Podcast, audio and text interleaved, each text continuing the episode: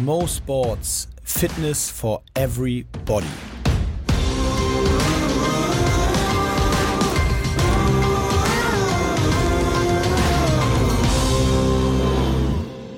Äh, Fun Fact: Anna Kopczowski äh, ist die erste Frau, die mit dem Fahrrad um die Welt gefahren ist. Äh, und sie hat erst wenige Tage vor dem Start ihrer Reise gelernt, wie man Fahrrad fährt. Alter, und hat was? die Strecke um die ganze Welt in 15 Monaten zurückgelegt und erhielt dafür die, eine Prämie von 10.000 Dollar. Und jetzt der dazugehörige Fun Fact: Das war 1894. Ach du Schande. Aber ich kann das auch so ein bisschen verstehen. Ich glaube, wenn man nicht so schon sein ganzes Leben Fahrrad fährt, dann ist es so geil, dass man da auch schon direkt mal eine Strecke zurücklegen kann. Ja, klar, dann fährt man gleich mal einmal um die Welt, ne? Ja, das kann man ruhig mal machen. Ey, sag mal, vor allem, Das- ich, weißt du was? 1894, Das- ganz ehrlich.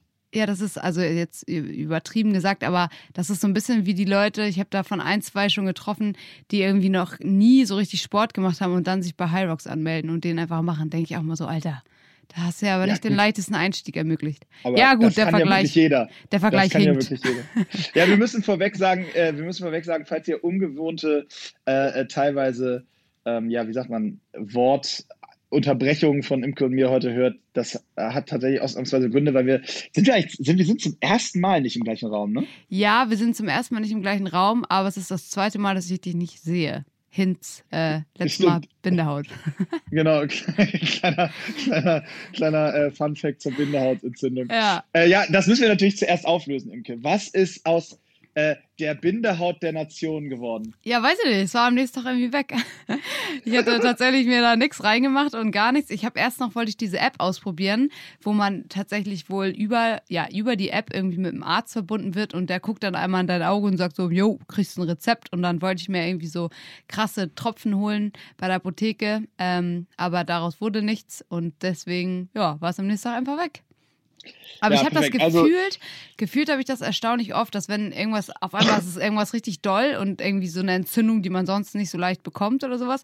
Und dann ist es aber, mein, mein Körper kommt damit, Touch Wood, ey, relativ schnell immer gut damit klar. Oder du hast es dir nur eingebildet. Naja, okay, Mm. also. Nein, das, das wissen wir ja alle, das ist wie das Sesambein. Das tut manchmal unfassbar weh und dann ist es halt weg. Ja, daran habe ich auch noch gedacht.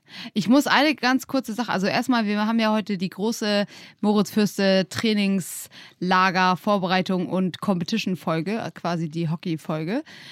Und ihr habt ja mega, mega viele Fragen dazu geschickt, was echt cool ist. Und da sind auch richtig schöne Fragen mit dabei.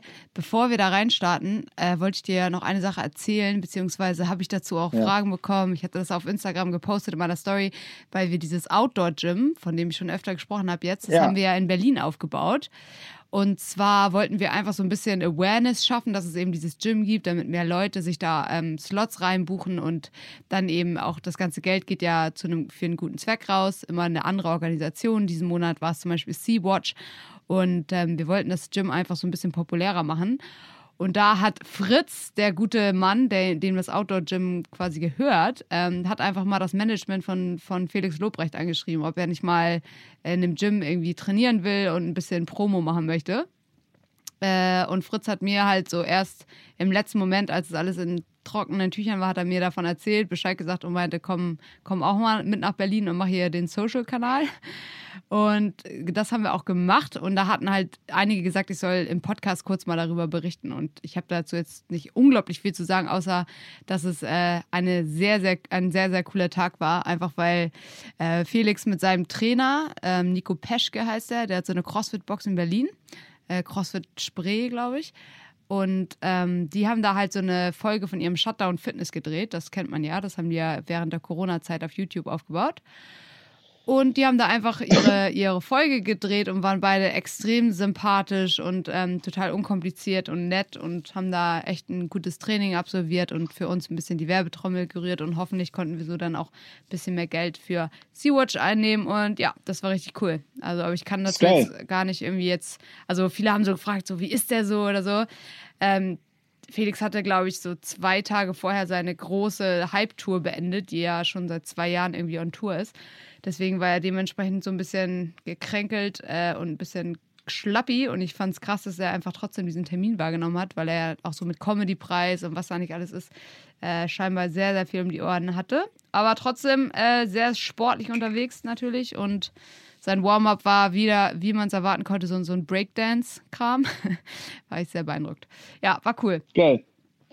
Äh, Fun Fact zum Comedy-Preis. Ähm, scheint kein seriöser Preis zu sein, weil wir waren nicht mal nominiert, ne? Wirklich, also, ne? Ist, ist, schon crazy.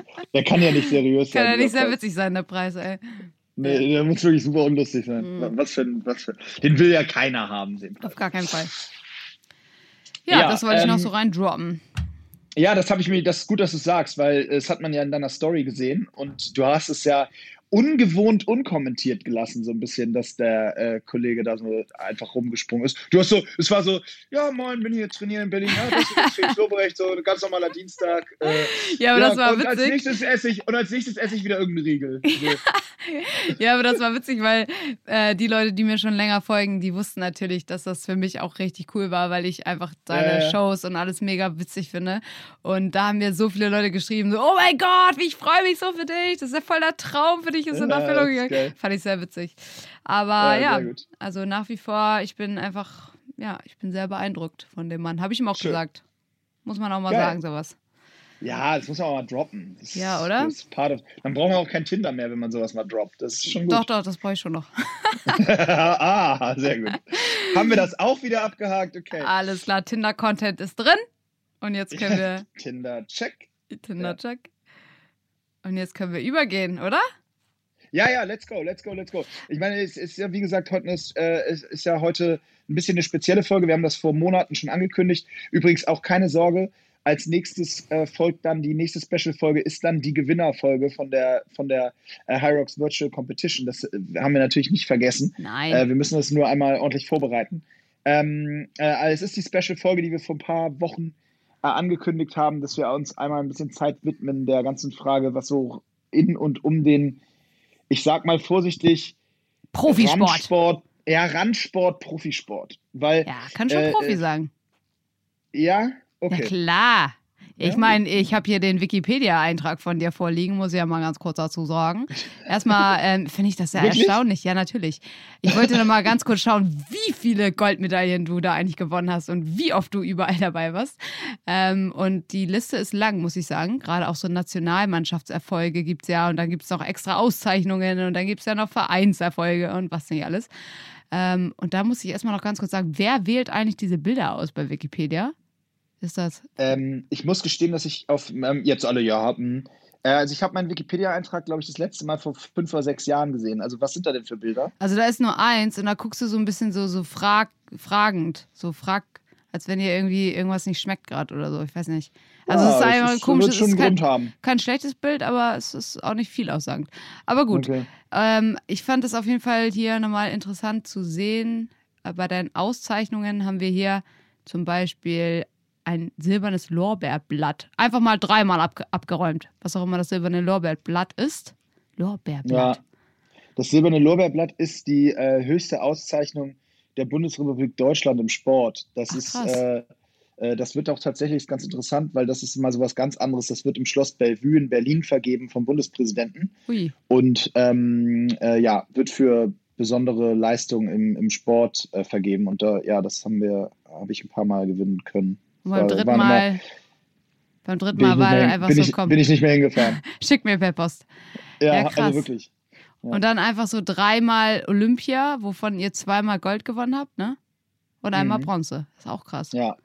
War es ein bisschen ärgerlich, ja. dass so im letzten Mal nur Bronze drin war? Habt ihr so gedacht, scheiße, zweimal geschafft und jetzt. Weil du wusstest wahrscheinlich auch, dass es dein letztes Mal Olympische Spiele sind, oder? Ja, genau. Genau. Ähm, ja, nee, also äh, das am Ende habe ich mich über, haben wir allgemein bei uns ja immer wir, aber haben wir, habe ich mich über die Bronzemedaille fast genauso gefreut wie über die Goldmedaille, weil du gehst aus, wenn du Bronze holst, hast du das letzte Spiel im Turnier gewonnen. Wenn du Silber holst, dann hast ah. du das letzte ah. Spiel im Turnier verloren, weißt du? Ah, und ja. äh, so sind, so gehst du irgendwie. Mit, natürlich haben wir uns nach dem Halbfinale habe ich mich auch tierisch geärgert, äh, aber am Ende ey Mann, ich war bei drei Olympischen Spielen, habe drei Medaillen mitgenommen. Das, wenn man da, das ist wirklich Klagen auf hohem Niveau. Also, Können wir auch mal äh, die anderen vorlassen. Ja. Wer ja, hat denn da gewonnen? Argentinien ist Olympiasieger. Ah, ja, okay. Na Juti. In Rio. Aber willst du erstmal vielleicht so ein bisschen was erzählen zum Thema so Trainingslager und wie ihr euch damals so vorbereitet habt? Das würde mich ja mal interessieren. Ja, genau. Also ich kann ja mal, äh, wir fangen mit der die große Profi-Hockey-Folge äh, äh mit Imkes kritischen Nachfragen wie folgt an. äh, es ist, genau, also zum Verständnis. Hockey ist ein, äh, ja, eine Randsportart in Deutschland, also man spricht schon eher vom Amateursport, ist aber wie ganz viele Sportarten, das ist auch ganz wichtig, ist mir auch immer ganz wichtig zu sagen, wie ganz viele andere Sportarten ist es in der Spitze äh, ein absoluter Profisport. Also sprich vom Aufwand her, der in der bei den Nationalspielern und den Leuten, die da eben äh, für die Nationalmannschaft oder im, auf dem absoluten Top-Niveau im Land unterwegs sind, äh, ist es vom Aufwand her nichts anderes als in jedem anderen Profisport auch. Das heißt also, äh, vom Trainingsaufwand her ähm, sind das ungefähr so sieben bis neun Einheiten die Woche, plus dann eben die äh, Bundesligaspiele oder eben Länderspiele. Das ist so eine normale Woche. Und so muss man auch unterscheiden. Also es gibt dann zum einen eben die Wochen, in denen normal Bundesliga ist, also wo jetzt nicht gerade Nationalmannschaft ansteht. Da haben wir klassisch, montags war immer Regeneration, weil wir am Wochenende eben immer gespielt haben. Äh, dann war Dienstagmorgens Sprinttraining, Dienstagabends war Techniktraining im Verein. Mittwochsmorgens haben wir äh, Intervalle gehabt und mittwochsabends wieder Techniktraining im Verein, meistens Standardsituation. Donnerstags morgens hatten wir die erste Krafteinheit und donnerstags abends hatten wir wieder im Verein ähm, mit dem Schlägertraining. Freitags hatten wir eine kleine Krafteinheit und äh, ansonsten frei und Samstag und Sonntag haben wir im Normalfall Bundesliga gespielt. So ist so eine, so ist eine normale Trainingswoche. Aber ähm, Moment, was macht man dann zwischen den Einheiten? Wie viele Stunden hat man da so circa? Was macht man da? Genau, und das ist das ganze Entscheidende dabei. Jetzt müssen wir nämlich ganz extrem unterscheiden, wie gesagt, zwischen Spitze, also Profi, und zwischen Bundesliga. Da ist nämlich eine riesengroße Differenz. Und äh, die Einheiten, die ich morgens skizziert habe, wo wir uns ja auch tatsächlich ab und zu mal gesehen haben, damals so vor, das ist ja auch schon wieder schon ewig Stimmt, her. Stimmt, in der Leichtathletikhalle. Äh, in der, genau, in der Leichtathletikhalle, wo wir mit in Hamburg mit Rainer Sonnenburg äh, trainiert haben. Äh, da ist es so, dass die machen nur die Leute, die in der Nationalmannschaft sind. Das ist ah. Stützpunkttraining. Und die Bundesligaspieler machen die drei Einheiten abends. Und da trainieren wir wirklich immer so ab 19.30 bis 22 Uhr, äh, weil eben alle anderen ähm, in der äh, einen Job haben. So und aber auch alle, also wirklich alle in Deutschland zumindest Nationalspieler ähm, sind nebenbei entweder Studenten oder machen eine Ausbildung oder machen halt irgendwas. Äh, und so habe ich es auch gemacht. Das heißt, die Trainingseinheiten morgens, die ich eben skizziert habe, die sind von 8 bis halb 10, 10 und danach gehst du eben entweder in die Uni oder ja, was auch immer du so noch nebenbei machst. Und äh, das macht auch das Gesamtkonstrukt so kompliziert, weil es eben nicht, und das unterscheidet es neben dem Geld eben auch vom Profisport, dass du eben nicht morgens zum Training gehst, danach dir einen Kaffee holst und dich schön ausruhst und vielleicht dich behandeln lässt und äh, dann vielleicht nachmittags irgendwie noch was unternimmst und dann nochmal zur zweiten Einheit gehst. Das ist halt schon der große Unterschied. Liegt das weil, daran, dass, ähm, dass ja, die Leute, ja, liegt es das daran, dass man weiß, dass man beim Hockey einfach nicht so viel Geld verdient und irgendwie später noch Geld braucht oder auch sogar währenddessen? Oder liegt es daran, dass ihr einfach sozusagen anders erzogen seid? Nee, äh, nein, nein, 100 Prozent nur daran. Es liegt daran, dass du weißt, ich kann als Hockeyspieler, äh, in, ehrlich jetzt wirklich Profi werden, also ganz oben äh, ankomme, dann kann ich damit schon äh, äh, Geld verdienen, dass das, dass das okay ist und dass ich davon auch gut leben kann. Aber ich kann davon nicht, ich weiß, meine Karriere ist irgendwie mit zwischen 30 und 35 vorbei und ich kann damit nicht noch 40, 45 Jahre meine Familie ernähren. Ah, okay. Das, das weißt du. Das ist einfach keine Chance, weil es, es gibt da eben nicht irgendwelche siebenstelligen Beträge zu verdienen oder ähnliches, sodass man sagen kann, ich habe dann am Ende. Und das heißt, jeder weiß, es ist als Student und in den 20ern alles völlig okay. Damit kannst du auch gut leben und vernünftig dein Auto bezahlen und auch äh, ab und zu essen gehen. Ähm, aber du weißt, es reicht nicht, wenn ich aufhöre, dass ich ausgesorgt habe. Und okay. um dafür vorzusorgen, um dafür vorzusorgen, macht man eben, machen alle noch was nebenbei. Das ist aber eben, wie gesagt, gar nicht im Hockey speziell. Das ist in fast allen Deu äh, äh Sportarten in Deutschland ist das so. Also mit ganz wenigen Ausnahmen. Ja, weil einige machen ja auch dann Bundespolizei oder sowas, um noch gefördert zu werden, ne? Genau, das ist letztendlich ja mehr oder weniger das Gleiche. Es gibt eben diese Programme, dass du als Spitzensportler entweder zur Bundeswehr oder auch zur, zur Polizei gehen kannst, äh, wo es Förderprogramme gibt, die dir eben Freiheiten geben für äh, den Sport und du gleichzeitig trotzdem zu, unterstützt wirst finanziell. Aber auch da ist der Anschluss nach der Karriere dann eben tatsächlich da auch zu arbeiten. Alles klar. Also unsere Hörer wollen natürlich dreckige Fakten. Du musst jetzt nicht sagen, wie viel Geld du da verdient hast, aber das ist schon währenddessen kriegt man schon so ein monatliches Gehalt, was wahrscheinlich besser ist als so ein Studentenjob, den deine anderen Studenten da nebenbei gemacht haben, oder? Ja, also das, wenn ich das so runterbreche, äh, wir sind ja ein privater äh, ja, ja nur Podcast, nur unter Freunden, mhm. nur unter Freunden. Von daher, ähm, also du hast genau, also du kommst am Ende wahrscheinlich äh, im Schnitt, wenn ich es über die ganzen Jahre, das, und jetzt muss man auch ein bisschen aufpassen, weil ich habe natürlich am Ende, da kommen wir vielleicht ganz am Ende nochmal zu, äh, so eine besondere ähm, Geschichte noch gehabt mit der indischen Liga, in der ich vier Saisons gespielt habe. Ja. Also in Indien ist es eben Profisport und da habe ich natürlich, äh, äh, da habe ich deutlich mehr Geld verdient als, als in der ganzen Karriere zuvor. Aber um das mal, wenn ich das mal ausklammer, weil das eben so ein absoluter Zusatz war. Dann war es vorher, kann, genau, kannst du ungefähr sagen, dass du so äh, 2.000, 3.000 Euro im Monat vielleicht hattest oder so. Und das ist ja als Student äh, netto echt eine Menge Geld. Und ähm, äh, war dann auch soweit okay. Und dann gibt es eben noch ein bisschen Prämien vielleicht obendrauf, wenn wir dann ein Turnier gewonnen haben und so. Das war dann wie so ein Bonus. Die Aber Aufnahme, so die Aufnahme hat gerade einen kleinen Sprung gemacht, gerade als du die Zahl genannt hast. Also du hast gesagt 2.000 bis 3.000, ne? Genau, so 2.000, ja. 3.000 Euro im Monat jo. sind das, äh, die Verfügung netto ist und was dann natürlich wirklich vernünftig ist. Als Student braucht man mehr. Und, aber wie gesagt, es zeigt schon deutlich, dass es nicht so ist, dass man dann danach sagt, oh, perfekt, äh, jetzt lege ich nochmal richtig was zurück. Ja, okay. Alright. Okay, dann haben wir jetzt mal. Ja, und dann, ähm, ja.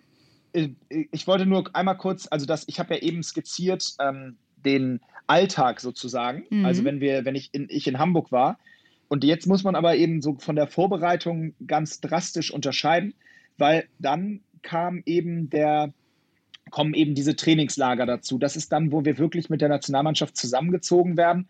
Und das ist anders als im Fußball oder im Handball, nicht immer nur so zwei Tage vor einem Länderspiel und dann ist Spiel und dann wieder nach Hause, sondern wir waren insgesamt ungefähr 100 Tage im Jahr zusammen. Vor den, also wenn Olympische Spiele waren, dann waren wir in den zwölf Monaten davor ungefähr 100 Tage zusammen. Äh, also meistens so eine bis drei Wochen am Stück immer. Und äh, 100 Tage sind ja fast ein Drittel oder ein Viertel, Drittel, Viertel des Jahres. Ähm, also immer so eine Woche zusammen, dann zwei Wochen zu Hause, dann wieder zwei Wochen zusammen, dann vier Wochen zu Hause. Ungefähr so kann man sich das vorstellen. Und in diesen Zeiten haben wir eben ähm, klassische Trainingslager durchlaufen. So. Und die sind dann wirklich mit äh, vornehmlich eben Hockey-Fokus, weil Athletik wird ja drumherum ums ganze Jahr aufgebaut. Das ist da auch, aber da haben wir dann so klassisch ganz früh morgens eine, eine Laufeinheit gehabt, so zum Wachwerden, dann Frühstück, dann war die erste Trainingseinheit meistens so von neun bis elf. Dann äh, gab es eine kurze Pause und Mittagessen und dann haben wir von zwei bis drei oder drei bis vier nochmal dann dort meistens Standardsituation gehabt und abends dann von acht bis zehn noch oder sieben bis neun nochmal eine ausführliche Trainingseinheit. Und das haben wir dann wirklich so eine Woche, je nachdem zehn Tage, wenn wir zehn Tage waren, hatten wir immer so zwei freie Tage zwischendurch äh, durchgezogen und das eben dann immer an Orten, je nachdem, wo man halt gut trainieren konnte. Im Winter waren wir viel in Südafrika, wie das ja ganz viele Sportler machen ähm, aus Deutschland zur Vorbereitung und, und die Zeiten waren wirklich die, ja, das sind natürlich die Keul, äh, richtigen Keul-Wochen ähm, so, ne? Also, wo du, das ist dann wirklich absolutes Profi-Dasein, wenn du so willst. Da hast du auch dieses, nach dem Training morgens um elf erstmal eine Stunde aufs Bett legen und, und die Augen zumachen, äh, dann zur Massage oder so. Das ist in den Trainingslagern dann natürlich wirklich, ähm, ja, im Grunde genommen wie, wie professioneller Alltag, wie man das vielleicht vom Fußball oder so kennt. An der Stelle direkt die Frage: Hattest du einen Zimmerkollegen immer, immer denselben oder einen Lieblingszimmerkollegen? Ja, das ist eine geile Frage. Wir haben, ähm, wir haben, ja, ich hatte bei Turnieren immer einen, oder nicht immer, weil irgendwann hat er auch mal gewechselt, äh, weil, weil einer aufgehört hat oder, oder aus anderen Gründen nicht mehr nominiert wurde. Aber äh, prinzipiell äh, haben wir bei Lehrgängen, die ich eben angesprochen habe, haben wir immer ähm, rotiert. Also da hat der Teammanager immer gelost und hat einfach eingeteilt, haben, wir wollen das in der Mannschaft möglichst so viel wechseln, dass man mit jedem wirklich auch mal auf dem Zimmer ist und den besser kennenlernt und noch mehr weiß, wie der so tickt und so weiter. Deswegen haben wir bei diesen Trainingslehrgängen tatsächlich immer rotiert das war unter uns gesagt, weil wie gesagt, es sind ja nur wir, äh, das war schon manchmal auch nervig, weil natürlich gibt es in Mannschaften auch Leute, mit denen du dich besser und schlechter verstehst. Mhm. Und wenn du dann bei einem Lehrgang wusstest, oh, jetzt bin ich zwei Wochen in Südafrika und bin zwei Wochen mit einem auf dem Zimmer, mit dem ich mich jetzt nicht so super verstehe, dann hattest du natürlich äh, sag ich mal, ja, so halb so viel geil Bock. Aber am Ende des Tages ist es eben so, dass meistens war das dann auch so eine Erfahrung, dass du nach den zwei Wochen gesagt hast, oh Mensch, der ist eigentlich auch ein echt feiner Kerl, das habe ich jetzt gar nicht so erwartet. Ach krass. Okay. Aber war bestimmt ja. auch mal ein Moment, wo du danach dachtest, oh Gott, zum Glück sind die zwei Wochen um, ey. Ja, gab es definitiv. Endlich ja. wieder alleine duschen. Ja, ja gut, alleine duschen, ja genau, genau, ja, weil wir Ja, duschen wenn die, da ja wenn die Zeit zusammen, knapp wird, ne, dann kann man auch mal zu zweit duschen. Ja, Badewanne, wir haben uns immer so eine Badewanne. Gab es bei euch einen Kabinen-DJ? Also auch beim Äh, Trainingslager oder irgendwo jemand? Ja, ja, ja, tatsächlich. Den gab es immer. Das war, äh, genau, das gab es immer. Wir hatten auch immer so eine große Musikbox dabei, die eigentlich immer lief, wenn wir irgendwo hingegangen sind oder gefahren sind. Und bestimmt da gab's ein, ein Song, der so der, der Einstimmungshit war. Nee, gar nicht so. Es war eher so, die Musik wurde eigentlich immer, wir hatten immer, wenn wir zu Turnieren gefahren sind, hat wirklich jeder Spieler vorher einen Lieblingssong genannt. Äh, und zwar einen Motivationssong und einen Chill-Song. Und dann wurde vor dem Spiel immer diese ganze Playlist durchgespielt ähm, Oh, nice. und nach dem Spiel die Chill-Playlist durchgespielt. Das ist gut. Das war ganz geil, weil dann immer, genau, jeder hat so seinen Song einmal gehört auf der Busfahrt oder so und äh, äh, dann beim Chillen, danach bei der Regeneration auch. Mhm. Ah, das ist doch super. Gibt es eigentlich so irgendwas, was du, am- also du sagtest ja gerade, Trainingslager ist das, wo man dann auch mal so ein bisschen ins Profi-Dasein reingedeift ist. Gibt es denn Ja. eigentlich irgendwas so rückblickend, was dich am Profi-Geschäft generell so richtig genervt hat? Ähm, ja, also ja, wie gesagt, da muss man ein bisschen unterscheiden wieder, weil äh, also der Teil, der mich, glaube ich, wahnsinnig gestört hätte, wäre dieser fremdbestimmte, auch durch Medien und Presse. Also wenn du Sachen nicht machen kannst, weil da irgendwie dann gegebenenfalls jemand negativ drüber schreibt oder weil du in irgendeinen äh, weil du drei Spiele kein Tor schießt und dann die Presse über dich herfällt, so wie das beim Fußball der Fall ist. Und das muss man ganz deutlich sagen, das ist ja bei uns nicht. Das ist bei uns eben nicht gewesen. Dafür ist das Medieninteresse nicht groß genug. Und äh, das hat mich, das gab es mal, in Indien gab es das und es gab es auch mal 2006 bei der Hockey-Weltmeisterschaft in Deutschland. Ist schon echt lange her, aber da hat die Bild-Zeitung so klassisch wie beim Fußball Noten vergeben, weißt du? Also Ah ja. nach jedem Spiel morgens hast du die Zeitung aufgemacht und dann stand da so eine Note äh, für dich. Ach du Schande. Und, und da haben wir einfach festgestellt, dass das, das wahnsinnig genervt hat, weil das so ein Team echt ziemlich zerpflücken kann. Weißt du, Ja. da haben dann zwei Spieler eine 4 Minus bekommen und die waren dann halt irgendwie mega enttäuscht, obwohl sie eigentlich gar nicht so schlecht gespielt haben, weil das natürlich hochgradig subjektiv ist, was da der Redakteur äh, äh, hinge, hinge, eingetragen hat. So. Ähm, das, da habe ich schon gemerkt, so, oh, das kann, das ist schon echt hart, weil äh, ja, das ist ein völlig an, teilweise völlig anderes Bild als so eine Mann. Und außerdem ist es in der Mannschaft auch einfach nicht förderlich, wenn das, das hilft nicht, wenn die Bildzeitung dir sagt, der war gut und der war schlecht. Ja. So, ne? Hier ist auch eine Und, Frage und das passt eigentlich auch gerade ganz gut. Wie bist du mit dem Leistungsdruck zurechtgekommen? Also ich meine, wenn so eine Bild was schreibt, ist es ja auch in gewisser Weise Leistungsdruck, Ja. aber das ist wahrscheinlich nicht mal der schlimmste, sondern vielleicht eher so die Erwartungen, die ein Land, eine Nation an dich hat oder, oder deine Eltern oder ein Trainer, Ja. eine Mannschaft. Ja, also das ist eine gute Frage, weil du wirst lachen. Es war tatsächlich ja so, dass wir bei Olympischen Spielen zum Beispiel, wenn wir da hingefahren sind, dann hast du Wochen davor gelesen, äh, das sind die deutschen Goldhoffnungen. Und dann stand da irgendwie Fabian Hambüchen im Ton und dann stand da, äh, äh, weiß ich nicht, Jan Frodeno im Triathlon 2000 oder, oder so. Und dann stand da immer, zumindest zu unserer meiner Zeit, immer, ja, unsere Hockey-Nationalmannschaft, die Herren, die werden wieder um eine Goldmedaille kämpfen und so. Und das macht natürlich schon was mit dir. Also, wenn wir dann mal ein Spiel nicht gewonnen haben, dann ist die Presse über uns hergefallen da bei Olympischen Spielen und hat, hat geschrieben, oh ja, und außer Form und frag mich nicht. Und du musst schon versuchen, das alles irgendwie auszublenden. Und Mhm. äh, ich habe mich, ich habe mich tatsächlich, also und deswegen keine Werbung, sondern einfach nur Faktnennung, aber äh, ich habe mich da sehr, sehr intensiv in dem Buch, was ich geschrieben habe, mit beschäftigt, mit diesem Perform, wenn es drauf ankommt. Und äh, so habe ich das genannt. Also ich habe das mal Just-in-Time-Performance genannt für mich. Mhm. Ähm, und mache ich auch manchmal so Vorträge drüber, weil das ist ja eigentlich die wesentliche Frage im kompetitiven Sport, aber auch übrigens im Business, glaube ich, dass man in der Lage ist, Bestleistung abzuliefern, dann, wenn es drauf ankommt. Genau. Also wenn es wirklich zählt. Und ähm, ich habe für mich, ich habe für mich irgendwann festgestellt, dass es eigentlich ja nur bei mir im Kopf stattfindet. Also zum Beispiel, wir haben darüber im Podcast auch schon mal gesprochen, äh, ist ein bisschen her, aber ich habe zum Beispiel vor Spielen, die wichtig waren, meistens schlecht geschlafen. Und am Anfang hat mich das fertig gemacht, weil ich dachte Mensch, du musst doch gut schlafen und wenn du nicht ausgeruht bist morgen, dann kannst du auch nicht gut performen. Und irgendwann habe ich festgestellt, das stimmt zwar grundsätzlich für den Körper, dass du, wenn du fit sein willst, dann musst, brauchst du auch Schlaf und dann müsstest du früh ins Bett gehen. Aber für eine einmalige Performance in einem Finale an einem Sonntagmittag ist es quasi irrelevant, ob du jetzt vier Stunden geschlafen hast oder acht. Natürlich wäre es besser, acht zu schlafen, aber es ist nicht das Kriterium, ob du gut oder schlecht spielst. Diese einmal 60 Minuten Spielzeit, die kriegst du auch mit Top-Leistung hin. Vor allem, weil wahrscheinlich Adrenalin auch voll im Körper auch nochmal was anrichtet, ne?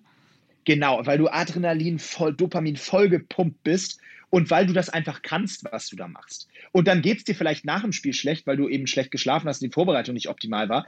Aber du darfst dir nicht selber Ausreden kreieren, warum Sachen nicht klappen könnten, weil das sind die ersten Prozente, die dir nachher fehlen. Du das musst in jedes. Spiel, in jedes Spiel musst du reingehen und sagen, in jeden Wettkampf, den du machst, musst du reingehen und sagen, wenn du, wenn ich schon vorher anfange, mich damit zu beschäftigen, warum es vielleicht nicht klappen könnte, dann habe ich schon verloren. Ja. Da, also du musst quasi reingehen und sagen, ich bin auf jeden Fall maximal bereit hierfür und ich kann das Ding hier auf jeden Fall rocken. Genau, und aber nicht als Selbstlüge, sondern weil es, weil, weil man selber festgestellt hat, dass es wirklich so ist. Ja. Und es, wir haben doch auch neulich mal äh, gesprochen über zum Beispiel Sex vor Wettkämpfen oder so. Ne? Ja. Ne? Da gibt es ja wirklich unterschiedliche Meinungen. Die einen sagen so, die anderen sagen, man sollte das machen, die anderen sagen auf keinen Fall. Ich persönlich habe zum Beispiel, was das angeht, äh, gemerkt, dass ich, ich hatte irgendwie vielleicht fünf, sechs Mal die Erfahrung gemacht, dass ich dann ein schlechtes Spiel gemacht habe. Das lag natürlich nicht daran, nicht am, am Sex vorm Spiel. Aber ich habe dann ein schlechtes Spiel gemacht und das hat mir ein schlechtes Gefühl gegeben. Und deswegen habe ich für mich in der Routine vor wichtigen Spielen das ausge, also das nicht gemacht. Ja. Weil ich gesagt habe, das bringt, das ist für mich für die Vorbereitung äh, wichtig. Und das, das kann man jetzt Aberglaube nennen, finde ich, aber nicht mal, es ist eher so empirische Wahrnehm Selbstwahrnehmung. Vielleicht auch so ein bisschen Und Placebo. Kann sein, genau. Lange Rede, kurzer Sinn. Ich habe wenn ich es nicht gemacht habe, ein besseres Gefühl gehabt vom Spiel und deswegen äh, habe ich es in der Situation gelassen. Das ist, das so, ist total interessant, weil das ist auch genau der, den Ratschlag, den ich immer den Leuten gebe, wenn sie fragen, was soll ich am besten vor High Rocks essen und so. Klar, es gibt bestimmte Lebensmittel, die man einfach generell vor Wettkämpfen, das wirst du ja auch wissen, vor euren Turnieren isst und welche, die man nicht isst. Aber letztendlich ist es auch mega wichtig, äh, dass man einfach das macht, was einem selber ein gutes Gefühl gibt. Und wenn es dir ein gutes Gefühl gibt, dass du dir fünf Snickers reinpfeifst vom, genau. vom Turnier, dann musst du das machen. Ganz einfach. Genau so ist es. Genau so ist es. Und ich, ich trinke zum Beispiel immer noch eine Cola vom Wettkampf. Äh, direkt, ziemlich kurz davor. Ah, und zwar nicht, so weil ich. 0,5 Liter oder was? Nee, nee, so eine Dose, so eine kleine Dose, ah, ja. 03 oder was. Und zwar nicht, weil ich, nicht, weil ich, äh, äh, oder bei, beim besten Willen nicht, weil ich glaube, dass das das Beste ist, was ich meinem Körper zu dem Zeitpunkt geben kann. Aber ich habe die Erfahrung gemacht, dass es mir äh, gut tut in einer gewissen Form, sowohl für den Kopf als auch so ein bisschen aufputschmäßig ich habe manchmal so ein bisschen Probleme damit, wenn vorm Spiel so eine Besprechung ist und die dauert eine halbe Stunde, dann gehe ich die ganze Zeit, ist mir langweilig und ich will einfach nur spielen und dann, dann hilft mir das immer so ein bisschen. Und genau, also du hast eigentlich das Richtige gesagt, dieses Wohlfühlen, wenn ich mich selber wohlfühle und es geschafft habe, mir nicht irgendwelche Ausreden einfallen zu lassen, dass ich irgendwie, oh, ich wollte doch eigentlich noch duschen vorm Spiel und ah, ich habe auch echt ich eigentlich brauche ich sieben Stunden und 45 Minuten Schlaf. Ich hatte aber nur sieben. Ah, ja, nicht so das selber ist, zermalen. Das ist der Anfang vom Ende, genau. Aber ich finde das witzig, weil ich äh, tatsächlich, wie schon gesagt, auch beim High Rocks oder auch früher bei Leichtathletik-Competitions habe ich das immer so gehandhabt, dass ich wirklich mindestens einen Tag vor der Competition habe ich so getan, als wäre ich so eine kleine Prinzessin für mich selber und habe einfach alles so gemacht, wie es für mich bestmöglich passt. Wenn ich Termine abgesagt habe, dann habe ich die abgesagt, weil ich das gerne wollte. Weißt du, einfach so richtig ja, Ego, gut. Einen Tag vom Wettkampf, damit man sich einfach gut fühlt und da gut reinstartet. Das kann ich auf jeden Fall jedem von, ja, euch, jedem von euch raten. Hier war noch eine Frage zur Ernährung. Da sind wir ja gerade auch so ein bisschen lang geschreddert. Vielleicht können wir da kurz drauf eingehen. Ähm, ja. ob, die, ob die bei euch so stark begrenzt war oder hattet ihr so, so Ernährungspläne oder konnte das jeder für sich entscheiden? Na, du wirst lachen. Also wir sind ja als äh, auch als Hockeyspieler äh, sehr verschrien dazu, ähm, viel zu feiern und dass ja viel, auch viel Alkohol getrunken wird und nicht so auf Ernährung geachtet wird. Ähm, und das, das, also das mit dem Feiern stimmt, weil wir ja eben auch sehr viel gewonnen haben, da hat man eben auch viel zu feiern. Äh, aber ne, was ist. aber äh, unabhängig davon ähm, ist es so, dass wir im Grunde genommen hatten wir keinen richtigen Ernährungsplan. Äh, wir hatten aber alle vier Monate relativ, oder drei, vier Monate, relativ intensiven Athletik, Athletiktests, die über Sprint, Ausdauer, Kraft, Kraftausdauer, aber auch Fett, äh, Fettwert, ähm, also prozentuale Fettwerte, haben wir auch schon mal drüber gesprochen, ähm, und allgemeine Bewegungs-, Beweglichkeitstests und sowas äh, gegangen sind. Und die wurden wirklich radikal kontrolliert. Also von Gewicht über äh, Beweglichkeit, über Fettwert. Äh, da, und zwar nicht so, ja, dein Fettwert ist jetzt um 2% gestiegen, du bist jetzt raus, sondern, aber da hat sofort auf den Deckel gegeben. Also wenn mein, wenn mein Fettwert von von, äh, ich hatte immer so zwischen 10,5 und 12, sage ich mal, war so okay Bereich, guter Bereich für mich. Ähm, und wenn mein Fettwert mal 12,6 war oder 13 war oder so, dann hat sofort, war der Bereich rot angekreidet und dann gab es im Gespräch mit dem Athletiktrainer sofort, ja, hier, äh, da, da musst du runter äh, bis in drei Monaten. Und dementsprechend hast du eigentlich deine eigene, äh, äh, deine eigene Korrektur gehabt in, in der Ernährung, weil du wusstest, okay, pass auf, ich kann mir jetzt heute Abend die Rübe volllaufen lassen mit Alkohol oder einen Burger essen, ist scheißegal. Äh, aber ich muss beim nächsten Test so abschneiden, weil sonst habe ich ein Problem. Das ist interessant. Ich wollte ganz kurz nachfragen, ihr hattet dann aber auch nicht so einen Fettwert, den alle haben mussten, ne? sondern es war schon individuell. Bei dem einen wusste man, okay, 6% sind bei ihm normal, sag ich mal, und bei dem anderen 10, oder? Genau, absolut. All, ist, alles individualisiert. Das ist halt super interessant, weil nicht, dass jetzt Leute denken, oh, alles klar, beim Hockey muss man genau den und den Fettwert haben, sondern genauso wie, es, wie ich vor allem das auch immer euch versuche zu sagen, es ist total individuell, wie viel äh, Körperfett dein Körper braucht, um maximale Leistung Klar, zu erzielen. Ja. Und ich meine, ihr hattet wahrscheinlich da echt so die besten Leute an der Hand, die euch da irgendwie analysiert haben und dann herausfinden, was für dich halt optimal ist. Ja, eben genau. Und das ist natürlich auch über viele Jahre. Ne? Also du machst deinen ersten Athletiktest und dann weißt du noch gar nicht, äh, was das jetzt so konkret bedeutet. Und dann machst du den zweiten und dann hast du schon mal einen Vergleichswert und so geht das dann über viele Jahre weiter. Und irgendwann weißt du, zum Beispiel, ich habe das ja auch, auch schon mal gesagt, ich wusste für mich, wenn ich, wenn ich so in der Topzeit, wenn ich so um die 90 Kilo gewogen habe, äh, dann hatte ich absolutes, perfektes Gewicht für mich. Das, dann war auch quasi egal, wie, mein, wie, wie ich muskulär drauf war oder Fettwert drauf war, weil das war dann, konnte dann gar nicht schlecht sein. Weißt du, also mhm. 90 Kilo war für mich perfekt so.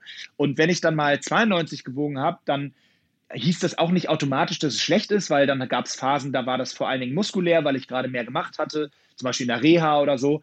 Und dann gab es Phasen, da waren, zwei, da waren 92 Kilo also super.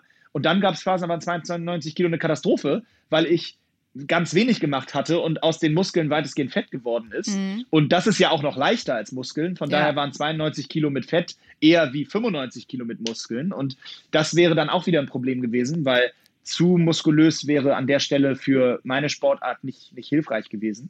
Da war und, auch, naja, ja. Ja, ja, also hier wurde auch noch gefragt, wie das Training in der Offseason aussieht und ähm, auch im Zusammenhang mit Ernährung ist es dann wahrscheinlich so, dass ihr in der Offseason hattet ihr hattet ihr da einen Plan oder musste jeder selber wissen, wie er klarkommt und seine bestmöglichen Werte am Ende der Offseason auch irgendwie noch äh, erhält oder so wiederherstellen kann? Ja, es ist, äh, das ist, das ist auch vielleicht, glaube ich, für alle ganz interessant mal zu hören. In Deutschland ist es so, das ist ein bisschen, wenn man an den Fußball denkt, ähm, kann man sich wahrscheinlich, wenn man noch nie vom Hockey gehört hat, sich das besser vorstellen. Es gibt quasi keine Offseason, weil ähm, die Hockey-Bundesliga läuft wie die Fußball-Bundesliga. Die beginnt im September, äh, also nee, also da gibt es einen kleinen Unterschied. Fangen wir Anfang des Jahres an. Äh, die beginnt, äh, in, die Saison beginnt im, im März und geht dann bis in den Juni dann im Sommer sind immer die großen Turniere wie Olympia, Weltmeisterschaften, Europameisterschaften für Nationalspieler also immer busy. Okay, Moment, äh, aber das heißt, äh, diese, es gibt nur keine Offseason, wenn du halt so gut bist, dass du in der Nationalmannschaft spielst. Ge genau, aber wir sprechen über den Profibereich ah, okay. ja so, sowieso heute nur und für den Profibereich gibt es quasi keine Offseason. Okay. Weil und dann beginnt nach den Turnieren, also wenn Olympische Spiele von Mitte Juli bis Mitte August sind, dann ist davor eben Vorbereitung noch. Und dann beginnt im September wieder die Bundesliga. Und die geht dann Mhm. bis November und dann spielt man in Deutschland Hallenhockey. Da geht es dann in die Halle sechs Monate, fünf Ei, ei. Monate.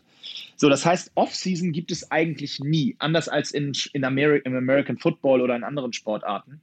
Ähm, was bedeutet, dass du eben diesen, de, deine Trainingssteuerung sehr, sehr individuell anpassen musst an diesen Bundesliga-Rhythmus. Also als Beispiel, ähm, dann musst du in der Phase, wo keine Nationalmannschaft ansteht, haben wir dann eben diese Morgenstrainingseinheiten zum Beispiel ausschließlich für Regeneration benutzt, als Beispiel. Also Mhm. haben dann wirklich nur Gymnastik gemacht oder einen lockeren Lauf oder halt ein Krafttraining, so, aber alles auf, auf aktiver ähm, Regenerationsbasis und nicht auf äh, Aufbau sozusagen. Mhm. Das klingt alles immer so, als wäre alles so schön für euch bereitgelegt und ihr müsst einfach nur zum Training gehen und euch wird immer gesagt, was gemacht wird und die Nachbereitung. Und jetzt hat hier Pipolino 8 eine passende Frage gestellt und zwar, gibt es überhaupt so typische Leiden eines Hockeyspielers, wenn ihr euch schon nicht ums Training kümmern müsst quasi? Was, was heißt das mit Leiden? Kann eigentlich alles sein. Also zum einen natürlich auch so körperliche Beschwerden, die irgendwie jeder Hockeyspieler kennt, wie bei den Läufern die Shinsplints. Oder aber auch, dass man sagt, als äh, Hockeyspieler, gut, darüber haben wir ja schon gesprochen, so immer finanzielle Sorgen. Das ist jetzt ja auch nicht der Fall, weil ihr alle eine gute Ausbildung in der Tasche habt. Aber vielleicht gibt es da irgendwas, was, wo, wo jeder Hockeyspieler relaten kann. Naja, also zwei Sachen. Also erstmal auf jeden Fall die finanziellen Sorgen, weil ähm, nur weil du dabei was studierst, ähm, ist ja noch lange nicht gesagt, dass das auch eben danach in irgendeiner Form funktioniert. Und da strugglen wirklich sehr, sehr viele, weil es eben leider auch in Deutschland immer noch so ist, dass äh, ein Profisport oder so, wenn man auf so hohem Niveau gespielt hat, das finden zwar alle Leute irgendwie cool und man ist, sitzt mal in einer TV-Sendung oder man lernt interessante Leute kennen, aber man hat noch lange niemanden überzeugt, dass man nach der Karriere auch irgendwie gut in seinem Job sein könnte. Und es ist noch lange nicht so, dass es viele Unternehmen in Deutschland gibt, die wirklich den Spitzensport in der Form unterstützen, dass sie sagen, ja, ich hole mir jetzt mal so einen, einen äh, in meine Firma, weil der hier die Firma danach vielleicht besser machen kann, wenn er mal mit der Karriere fertig ist.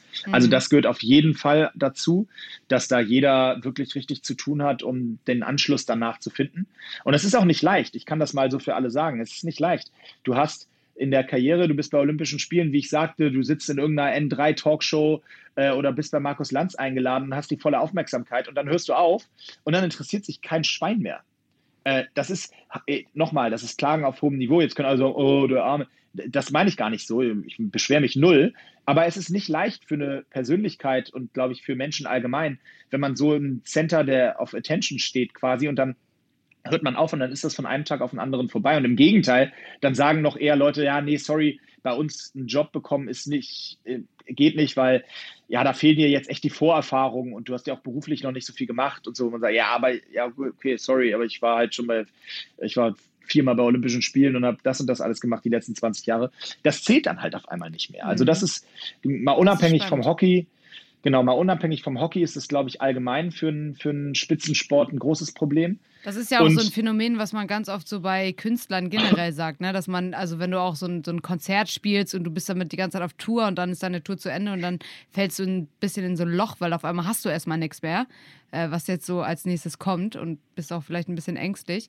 Hattest du denn das, hast du das richtig gefühlt? Also nach Olympia dann wahrscheinlich so, als dein letztes Olympia mal war?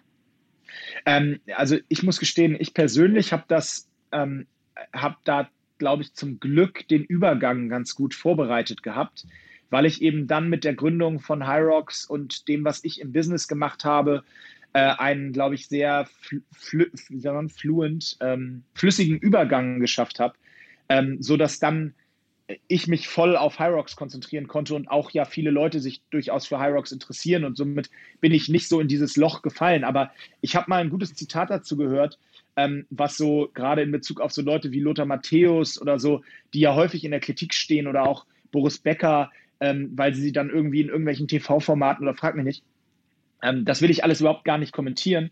Ähm, aber es ist so ein bisschen so, während deiner Profizeit ruft dich jeden Tag die Zeitung an und wenn du es, wenn du das halt dich so dran gewöhnst, dann ist es ab dem Tag, wo du deine Karriere beendet hast, ist es bei vielen Leuten so, dass sie dann auf einmal die Zeitung anrufen, um denen zu erzählen, was sie so ah, zu, ja. weißt du? Ja, ja, Und das voll. ist ein ganz witziges Bild, weil das stimmt zum Teil, äh, weil, weil die Leute, weil es schwierig ist für viele Persönlichkeiten, äh, auf einmal in dieser ja nicht mehr so interessanten Blase zu verschwinden. Ja, das, äh, das ist ja echt interessant. Ich musste daran ganz kurz denken. Äh, ich meine, ich bin ja auf gar keinem Level auch nur annäherungsweise irgendwie irgendeine berühmte Persönlichkeit. Aber ich habe einmal irgendwann so ein Interview mit der Bild gegeben und seitdem ruft der Typ mich immer an und fragt immer, ob es irgendwas Neues gibt. Und ich fand, man sieht daran total, wie, Sensation, wie sensationsgeil auch diese Zeitungen teilweise sind. Dass sie einfach nur irgendwas, so hast du irgendwas für mich und die wollen halt irgendwas über dich schreiben, ne? Egal was es ist ja. eigentlich. Und das finde ich ja, eigentlich ja, auch krass. Das ist jetzt nochmal eine andere Richtung, aber ist mir gerade noch so eingefallen.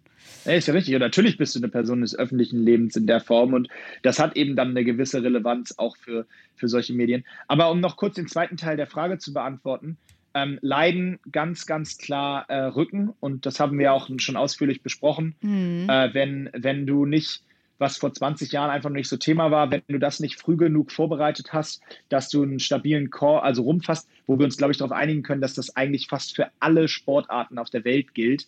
Ein ähm, starker ähm, Rumpf. Aus, yes. Genau, ein starker Rumpf und ähm, also Probleme mit dem Iliopsoas, aber auch mit den Füßen, was aufs Knie geht, was dann wieder im Rücken, also das Gesamtkonstrukt des Körpers ist beim Hockey einfach wahnsinnig beschissen, weil es so eine einseitige Sportart gibt, ist, es gibt immer nur die Drehung in die eine Richtung, ähnlich wie beim Golf äh, auch. Äh, du hast halt nie, dass du mal in die andere Richtung schlägst, also von links nach rechts sozusagen die Bewegung hast, sondern es ist immer die Bewegung von rechts nach links. Dadurch drehst du bei den Einheiten, die ich genannt habe, diesen Körper Milliard Milliarden Male immer nur in eine Richtung. Das kann nicht gesund sein, wenn du nicht vernünftig dagegen ausgleichst. Und ähm, deswegen sind das so die Haupt, Hauptleiden. Ja, okay, das klingt schmerzhaft. Vor allem, finde ich, sieht das auch immer so schmerzhaft aus, wenn man so nach unten gebückt ist, da mit dem Schläger. Genau. Hier nochmal eine ganz andere Frage, weil du hast ja, soweit ich weiß, äh, so einen Adidas-Vertrag gehabt, ne? Ja. Und hier kam die Frage auf, und ich glaube, das interessiert generell viele Leute, die auch selber Sport machen. So, wie bist du dazu gekommen? Sind die auf dich aufmerksam geworden oder hast du dich da beworben? Ja, also das, ich habe tatsächlich nicht viele Sponsoring-Deals in meinem Leben gehabt. Äh, und Adidas, muss man sagen, ist, ist da auch nicht äh, so richtig ein Beispiel für, weil Adidas hat einfach im Jahr 2006 oder 2007 entschieden, dass sie in den Hockeysport rein wollen, haben angefangen, Schläger zu produzieren und Klamotten äh, für den und Schuhe für den, für den Sport und haben sich dabei ein paar äh, ja, Leute ausgesucht, äh, die sie als Testimonial dafür nehmen. Und das war genau zu der Zeit, wo wir gerade Weltmeister geworden waren. Ich war so der jüngste Spieler in der Mannschaft und damit für sie langfristig ein interessanter äh, Partner. Und deswegen haben die mich damals angesprochen und ich habe dann mit denen einen Vertrag unterschrieben. Äh, das war aber rein bedingt aufgrund der Tatsache, weil die eben in den Hockeysport damals reingegangen sind. Ähm, sonst hätte das wahrscheinlich anders ausgesehen. Gab es da nur Klamotten oder auch Geld? Da gab es auch Geld, aber ähm, das ist auch eher auf, auf, auf Sparflamme. Aber es gab auch finanziellen Support, ja. Und hattest du, also du sagtest ja gerade weniger Sponsoren, aber hattest du noch irgendwie, oder hattet ihr auch so Supplement-Anfragen? Supplements sind irgendwie im Hockeysport gefühlt gar nicht so verbreitet. nee, das, also äh, witzigerweise, wir haben zum Beispiel bei der Nationalmannschaft immer äh, supplementiert. Ähm, Was denn? Aller, ja, pass auf, also, also gerade im Bereich Aminosäuren und Magnesium und, und solchen Geschichten aber das hat immer unser Physio gemacht. Also ah. wir haben da überhaupt keinen eigenen. Äh, das war nach dem Training oder nach dem Spiel haben wir unsere, unsere Mission dahingestellt bekommen und dann haben wir die, mussten wir die weghauen. Und ähm, das ist im Spitzensport allgemein viel so. Äh, weswegen übrigens auch tatsächlich häufig, das ist ja auch nochmal ein Thema, äh, beim Thema Doping, das häufig schwierig wird, weil du echt manchmal einfach nimmst, was dir vorgesetzt wird oder trinkst, was dir vorgesetzt wird, ohne richtig zu hinterfragen. Hast du also auch äh, gemacht? aber ja, ja, ich habe auch die, ich habe die Drinks da auch weggehauen. Also ich, wir werden ja sehr, wurden ja sehr, sehr viel auf, also sehr, sehr viel, viele Dopingtests hatten wir zu durchlaufen, aber äh, tatsächlich äh, haben wir auch, ja, die haben uns die Drinks gegeben. Natürlich haben die uns gesagt, was da drin ist, aber prinzipiell untersucht habe ich es auch nicht. Also muss ich mhm. gestehen. Ist ja auch spannend, ne? Wie, wie viel Vertrauen man da auch in alle hat. Ja, musst du ja am Ende, ja. Ja, klar. Ja. Hier ist noch eine Frage, die gar nichts damit zu tun hat, aber uns natürlich alle brennend interessiert, ob man als Hockeyspieler leicht Frauen klären kann und ob man oft darauf angesprochen wird, dass man ja Hockeyspieler ist. ja, sicher, frag, frag mal eben. Nee, nee, so, ja, ich habe ihn mir eingeklärt. Ich wollte eigentlich äh, sonst fragen, bei deinem Bruder, der ist doch aktiv im Hockeyleben, oder nicht? Meiner? Ja. Nee, der ist nicht, der hat noch vor mir aufgehört sogar. Achso, ups, okay. Okay, Aber also, den hast du, hast du den bei Tinder inzwischen gematcht eigentlich? Ähm, nee, der ist mir noch nicht wieder untergekommen. Ich, ich swipe Imke. fleißig weiter. Ich habe die App Ah, so lange nicht mehr. Seit, seit, kommt er mal wieder. seit wir darüber gesprochen haben, traue ich mich nicht mehr, das. Ja, das jetzt hat sie Angst. Super Match. Übrigens, witzigerweise dazu kurzer, kurzer Sidefact: Eine Kollegin von mir, Shoutout an Maya, sie hört den Podcast auch und wird jetzt wahnsinnig rot anlaufen, äh, hat erzählt, dass sie ähm, äh, auch mal, äh, ihr Approach war immer, wenn sie Leute kannte, hat sie immer gematcht, weil sie fand, das wäre wär doch höflich äh, und, und irgendwie nett. Ja, sie die geil. kennt. Wo ich, dann, wo ich dann gesagt habe, ah, Maya, findest du nicht, dass das so ein bisschen ein falsches, falsches Bild kreiert, wenn, du, wenn die das. Ja, und, ach, und dann meinte sie, ja, stimmt, eigentlich, vielleicht scheiße. Ich hatte aber genau Aber- den gleichen Gedanken, als so der beste Freund von meinem Bruder da auftaucht und ich dachte so, ja, ich kann ja einfach so liken und dann, aber dann dachte ich mir so, nee, nachher kommt das Nee. doch zu diesem awkward Create Moment. the wrong picture. Ja, und dann ja, sagt ja. die Person doch so, ey, keine Ahnung, ich hab's mir schon die ganze Zeit gedacht, ich wollte noch nichts sagen oder so, weißt du, und dann Und hängst du da. Nachricht ja. Hängst da mit deinem super Like. Und dann? Nee, nee, nee. ja, Das also, aber wie ist denn das jetzt? Also wird man da oft angesprochen, so in Bars oder keine Ahnung? Naja, also äh, es, es war dann tatsächlich am jetzt im späteren, so ich sag mal so 2012, 13, 14, so, also jetzt nicht ganz am Anfang, aber schon so, dass, äh, ähm, dass ich jetzt schon auch viel erkannt wurde. Also gerade äh, gut, in Hamburg ist schon sehr speziell, ne? weil es ist schon, da gibt es sehr viele, ist Hockey eine Hochburg, gibt es fünf Bundesligisten bei den Herren, also Mhm. sehr viele Leute bei uns spielen Hockey. Da, da es gibt gefühlt auch immer diese, diese Clubs oder Bars, Cafés, Restaurants, wo man abhängt, wo alle da, wo alle Ja, Hockeyspieler genau. sind, ne? Genau, Ja, das ja. gibt, also allgemein glaube ich, genau ist das so. Und ähm, ich auch viel an Flughäfen, witzigerweise. Da habe ich mal festgestellt für mich als These, dass es daran liegt, dass man, wenn man am Flughafen ist, natürlich entweder immer aus seiner Heimatstadt wegfliegt oder in seine Heimatstadt zurückfliegt, sodass da immer auch viele Leute aus der Heimatstadt sind. So, Ja. und, und weil überraschend häufig wurde ich zum Beispiel so in München oder so am Flughafen äh, angesprochen Hm. ähm, oder irgendwo. Aber klar, weil dann fliegt man eben wieder zurück nach Hamburg und äh, ich schätze mal, dass das der Grund war. Äh, also die Antwort auf die Frage ist, äh, ich würde schon eher sagen, dass das, dass das vorteilhaft ist, um es mal vorsichtig zu formulieren. Ja, schön. Das ist doch, äh, freut uns natürlich auch für dich. ja, da, da, da freuen wir uns doch alle. Hier war doch ähm, eine schöne Frage und zwar wollte jemand wissen, wann so der Moment kam, wo du wusstest, ähm, dass dein Ziel, Profisportler zu werden, gar nicht so fernab ist. Also hat es da irgendwie so oh, einen schöne Frage. Moment gegeben? Oder so ein Ja, das finde ich eine Alter? sehr schöne, ja, das finde ich eine sehr schöne Frage, weil das ist auch was, da, da, das ist ein ganzes Kapitel bei mir, äh, äh, auch im Buch, weil ich glaube, das ist einer der Gründe, warum es bei mir auch, warum mir die Karriere so viel Spaß gemacht hat, oder ich auch so lange letztendlich aktiv war oder bin. Ne? Ähm, weil ich habe, bis ich 17 war, ein bisschen andersrum als, eigentlich andersrum, witzig, fällt mir jetzt erst auf, eigentlich komplett andersrum als bei dir. Ich habe, bis ich 17, 18 war, Hockey nur aus Spaß gespielt. Ich habe Ah, ich ja. auch keine Nationalmannschaft geguckt. Ich habe auch nicht bei den Olympischen Spielen, da habe ich so reingeschaltet, aber habe alles geguckt. Ich habe auch Tennis wahnsinnig gern gespielt und äh, ich hab, bin zum Training gegangen, weil mir das Bock gemacht hat, weil alle meine Freunde da waren, mit denen ich zur Schule gegangen bin, die ich auch beim, dann zwei, dreimal die Woche beim Training im Verein gesehen habe. Das waren meine Jungs. Mit denen bin ich fre- freitagsabends zur Party gegangen und samstags hatten wir ein Spiel, so mit 16, 17. Aber du warst auch Äh, in, warst du in irgendeiner Jugendauswahl oder? Nee, ich war nie wirklich in den Jugendnationalmannschaften und so war ich nie drin. Ich habe auch ich hab's spannend. aber auch ja, ich war nicht so ich war nicht so äh, ja, ich weiß nicht, ich hatte das Ziel war zu weit weg. Mein Verein war nicht so gut, ich war selber okay, aber auch nicht so mega überfliegermäßig. Und dann ähm, und dann war es bei mir eigentlich, deswegen ist die Frage so gut, genau der Moment, in dem ich gemerkt habe, Moment mal, diese Bundesliga-Geschichte ist ja gar nicht so weit weg. Ich könnte das tatsächlich schaffen. Ich werde auf einmal hier zum Training eingeladen zur Bundesligamannschaft. Ähm, das Da ist war, doch da war einer geil. krank und dann bist du nachgezottelt oder was?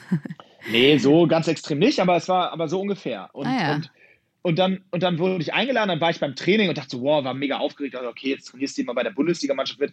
Und auf einmal war das so beim Training so, hä, Moment mal, äh, die kochen ja auch alle nur mit Wasser. Ich kann hier ganz gut mithalten. Es Und so von eine, da das an- ist so cool. Das ist so eine schöne Anekdote, weil es, glaube ich, wirklich oft im Leben so ist, dass man irgendwie denkt, man kann irgendwas nicht und erst wenn man sich und und da, die eigentliche Barriere ist dieser Gedanke, ich kann das nicht. Man ist selber seine eigene Barriere, ne? Ja, ein bisschen, hast- genau, absolut. Beziehungsweise ich hätte den Gedanken gar nicht zugelassen, dass ich mal Nationalspieler werden könnte Ja. oder so. Das habe ich zwar irgendwann als Kind auch mal in ein Poesiealbum als Traum geschrieben, so, aber ich meine, das machst du halt mit sechs. Ähm, und dann war es halt so, ich hätte mir nie den Gedanken so zugelassen, ja, du willst auch mal zu Olympischen Spielen oder so. Und dann war ich da und dann war das wirklich auch Schritt für Schritt genau so, wie du gerade gesagt hast. Mein erstes Länderspiel habe ich gemacht, weil ich wurde nicht nominiert für ein Turnier in Indien 2005, wurde ich nicht nominiert. Und dann hat sich im ersten Vorbereitungsspiel vor dem Turnier schon in Indien einer der besten Mittelfeldspieler aller Zeiten damals, Björn Emmerling, das Kreuzband gerissen und ich habe einen Anruf bekommen vom Trainer, äh, Mo, ja, pass auf, ähm, äh, du müsstest morgen bitte nach Indien nachfliegen. Krass. Ich so, äh, okay, krass. Bin nachgeflogen, habe wirklich mit Jetlag einen Tag später mein erstes Spiel gemacht, habe richtig gut gespielt, da kommen wir wieder zum Punkt Perform, wenn es drauf ankommt, Mhm. habe ein Tor vorbereitet, habe zwei Spiele später mein erstes Länderspieltor gemacht und ab dann war ich in der Nationalmannschaft. Auf einmal. Krass. So, und ich glaube, manchmal ist es halt im Leben auch so, es gibt so Opportunities und man bekommt immer mal wieder eine Opportunity, eine Chance. Nur man muss sie dann auch ergreifen. Und das ist eben schon so, äh, hätte ich bei dem Turnier schlecht gespielt, hätte ich wahrscheinlich, weiß nicht, vielleicht hätte ich nochmal wieder die Chance bekommen, aber ich hätte auf jeden Fall auf einem anderen Blatt Papier gestanden für die Trainer, als so, wo ich da nachgeflogen bin, gut gespielt habe und mich auf einmal in die Mannschaft so gekämpft habe. Ja, das ist ja wirklich cool. Das klingt super. Jetzt bist du aber ja auch wieder als Sportler aktiv, beziehungsweise als Hockey-Profi quasi da in Belgien, ne? Ja. Und da wird natürlich gefragt, wie viel Geld man dir da zahlen muss für ein Comeback. Ja, da muss man schon, da muss man richtig tief in die Ja, richtig reingraben da, ne? Das, könnt- das könnt ihr euch ja vorstellen. Nee, also da muss ich schon sagen, das geht. Vielleicht können wir das zum Abschluss nochmal äh, die zwei Kapitel sozusagen ansprechen. Also zum Ja. einen, ich hatte äh, Indien ja vorhin schon einmal angesprochen. Ähm, das, da muss ich vielleicht kurz drei Sätze zu sagen, weil also tatsächlich ist es so, ich wurde 2012 nach den Olympischen Spielen in London zum Welthockeyspieler gewählt. Und das war natürlich Wahnsinn, weil das ist so, ja, wie der Ballon d'Or im Fußball, also so die individuelle Auszeichnung der beste Hockeyspieler der Welt zu dem Zeitpunkt. Und das, äh, natürlich ist das irgendwie crazy, weil du denkst so, okay, also zumindest ich denke so, ich war so, ja, weiß ich jetzt nicht. Also Freunde, bei aller Liebe ist ein geiler Preis, aber äh, also gibt jetzt schon auch noch ein paar, die das auch, auch echt nochmal ein bisschen viel besser können. Ähm, aber es ist natürlich trotzdem so, dass du denkst, krass, okay, das ist immerhin eine Jury von Trainern und Spielern, die das wählen. Ähm, äh, wow.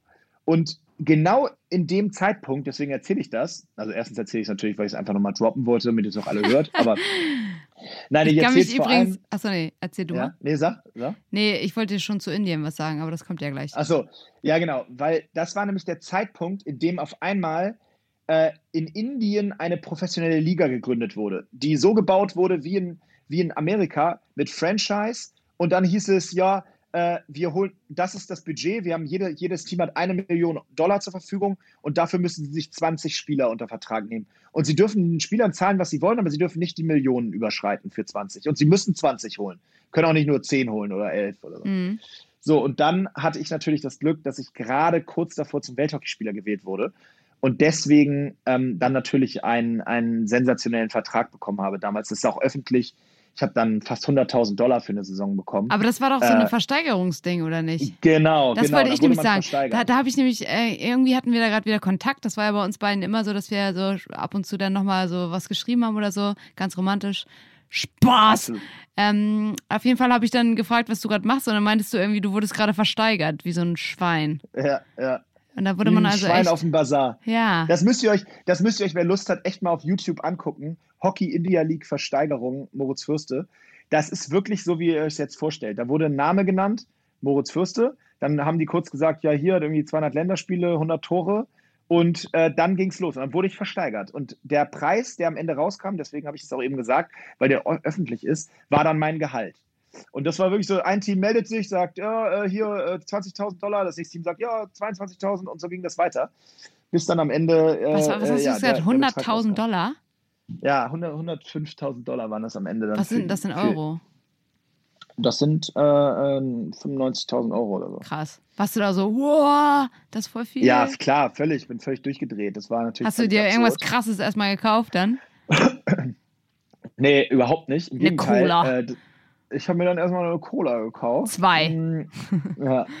Nee, ich habe das so ein bisschen gesehen als, wie sagt man so, äh, Sanierung für eben diese, diese äh, 15 Jahre davor. Also was ich eben ge vorhin gesagt habe als Durchschnittsgehalt sozusagen, das entsteht auch ein bisschen dadurch, dass ich das Indiengehalt immer so ein bisschen gedanklich auf alle Jahre verteile. Und äh, äh, ja, also das war jetzt ansonsten dann doch eher dünn. Ähm, aber das also war hast du gesagt, raus. völlig gerechtfertigt hier. Endlich habt ihr mal nachgezahlt. Ja, ich war, nö, genau. Ich habe so ein bisschen für mich gesagt, ich habe mein Leben lang das, ich, ich habe auch nie, ich, das muss man auch einmal fairerweise dazu sagen, man hätte, ich hätte in Spanien, in, in Holland vor allen Dingen oder auch in anderen deutschen Vereinen wirklich eine Menge Geld verdienen können. Ich habe das nie gemacht. Ich, äh, zum einen, weil ich immer so, ja, auch ein bisschen so heimatverbunden bin und irgendwie nicht so richtig weg wollte. Äh, zum anderen aber auch, weil ich meinem Verein sehr verbunden bin und weil ich das auch nie so als den Weg gesehen habe, mit dem ich in meinem Leben viel Geld verdienen möchte, sondern ich habe immer gesagt, dass, dass das ist jetzt hier das, was meine Leidenschaft ist und irgendwann werde ich schon einen Weg finden, wie ich auch Geld verdiene. Ich finde das Und, super, ähm, ganz kurzer ja. Einwand, weil ich glaube auch, also ich meine, ich kann nur auch von mir persönlich sprechen, aber ich habe das Gefühl, dass wenn man etwas macht und es nicht nur aus Geldgründen macht, man zieht daraus einfach so viel mehr und du hast einfach auch weniger Druck oder anderen Druck. Du machst ja natürlich auch selber Druck, aber dieses, dieses Gefühl, dass du etwas machst, nur um damit viel Geld zu verdienen, ist ein ganz unangenehmer Druck und das kann ich keinem empfehlen. Ja, hast du vollkommen recht. Hast du vollkommen recht. Da verliert Das man ist, irgendwie äh, jegliche Leidenschaft. Also gerade wenn man so an dieser Between Sport, also Leidenschaft und Beruf ist oder seine, seine eigene Leidenschaft zum Beruf macht, dann geht das halt so schnell, dass auf einmal deine Leidenschaft flöten geht, weil du das zu sehr als Job ambitioniert, als Geldmacherei siehst.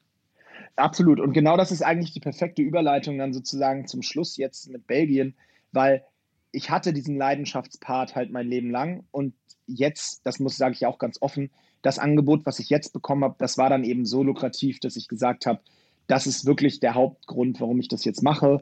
Das hätte ich nicht gemacht, wenn die gesagt hätten, hey, hast du vielleicht noch mal Lust, eine Saison zu spielen?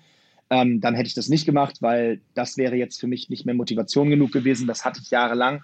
Äh, aber da stimmte dann jetzt das Gesamtpaket eben auch finanziell und, und ähm, ja, da gehe ich jetzt nicht in, in Details, aber das war dann wirklich schon so lukrativ, dass ich gesagt habe, okay, das, das ist cool, das, das bringt mir was, auch finanziell und das macht, das macht für mich dann dementsprechend Sinn, das jetzt nochmal zuzusagen. Also äh, von daher, ähm, ja, das ist eigentlich ein ziemlich ziemlicher Wrap-up gewesen ähm, über so diese Gesamtzeit, ähm, Ja, voll. würde ich Und, sagen. und da muss ich direkt mal reingrätschen und sagen, du bist nämlich heute mein Athlet der Woche. Einfach Hey. auch, weil, also erstens habe ich nichts vorbereitet und euch nicht gefragt, wer euer Athlet der Woche ist. Und aber auch zweitens, weil ich finde es einfach richtig cool. Du hast es auch öfter schon im Podcast gesagt, aber es ist auch eine Sache, die ich einfach zu 100% bei dir unterschreiben kann, dass du so straightforward und ehrlich aber mit, mit diesen ganzen Sachen und Themen umgehst und auch nie irgendwie Angst hast, so deine Meinung zu sagen. Und das ist irgendwie gerade, wenn man auch Profisportler ist, war, was auch immer, bist du ja immer noch, und auch in der Öffentlichkeit steht, dann ist das irgendwie schon was, was Cooles, was man sich bewahren muss, dass man so, ja, authentisch ist so, ist so verschrien und eklig behaftet, dieses Wort, aber es ist halt einfach so. Und natürlich, abgesehen davon, noch die sportliche Leistung. Also, ja, du bist der Athlet der Woche. Safe.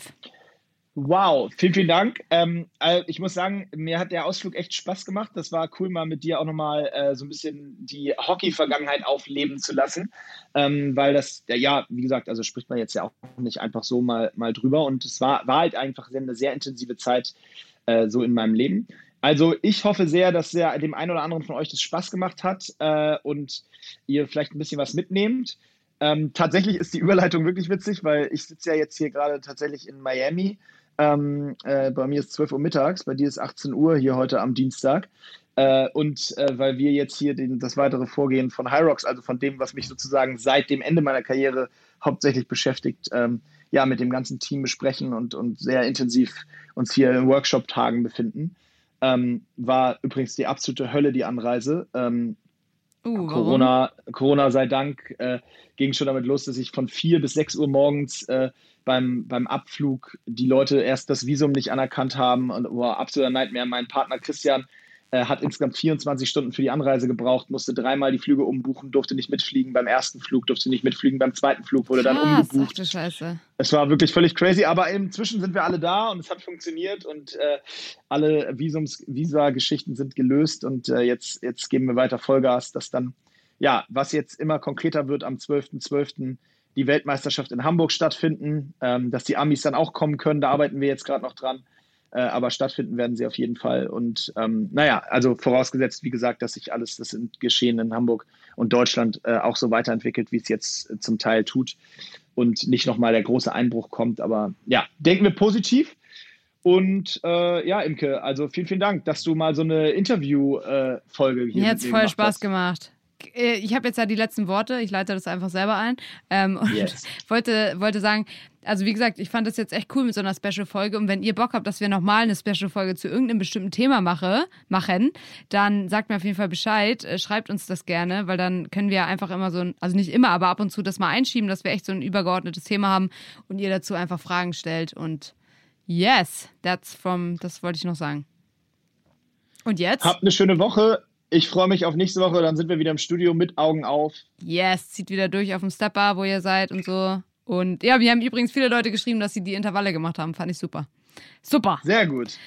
Sehr schön. Dann viel Spaß noch in Miami und ich freue mich auf nächste Woche. Dann sehen wir uns endlich wieder. Ciao. Tschüssi.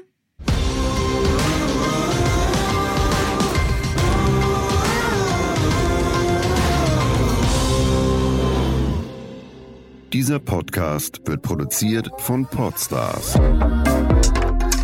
bei OMR.